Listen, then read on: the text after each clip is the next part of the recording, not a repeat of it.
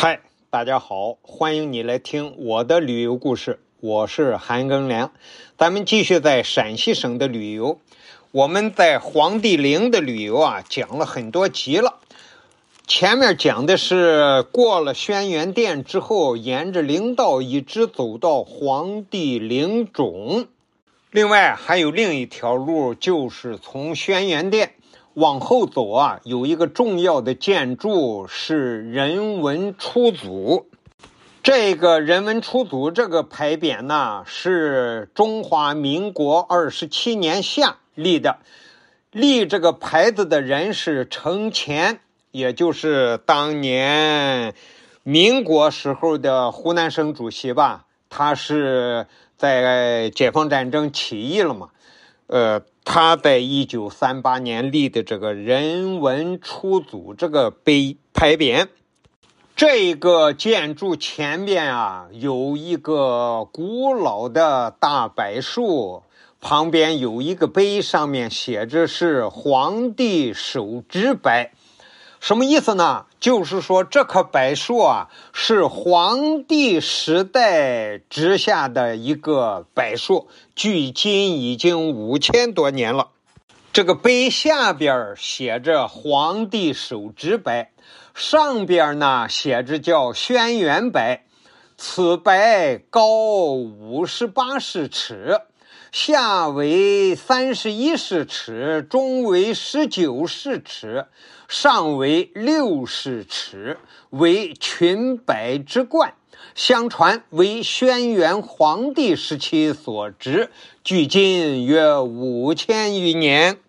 皇帝手之柏的另外一侧呢，有一个高台，高台上头写着“夸父追日”。这个台子上头放了一块很大很大的石头。另外，我要说呀，我出来旅游这么多年啊，逛过的著名寺庙是非常非常的多呀，道教的、佛教的，啊，那包括国内还有伊斯兰教的，呃，都很多很多的。但是我一般进去不拜，而且有些驴友啊进去拜了，我还跟他们问。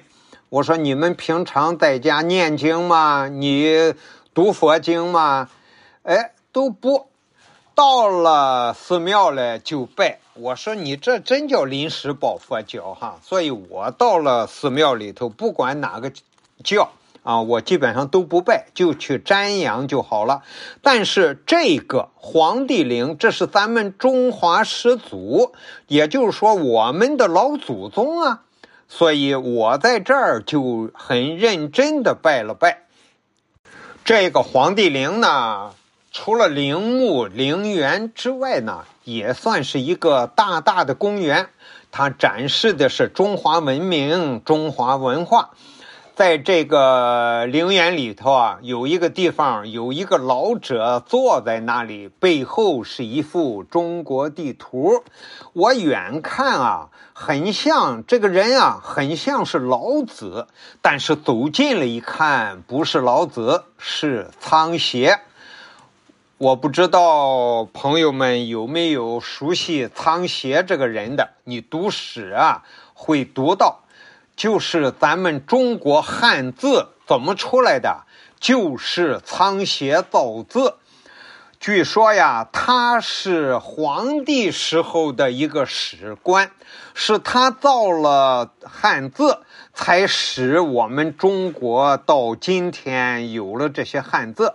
所以这个仓颉呢，是中华文字始祖。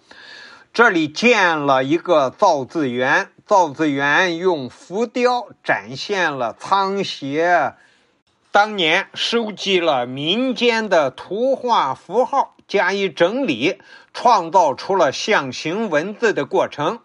这个圆雕呢，选取了仓颉冥思造字的神态，背景呢刻有现代中国的版图和仓颉造出了最初的二十八个字。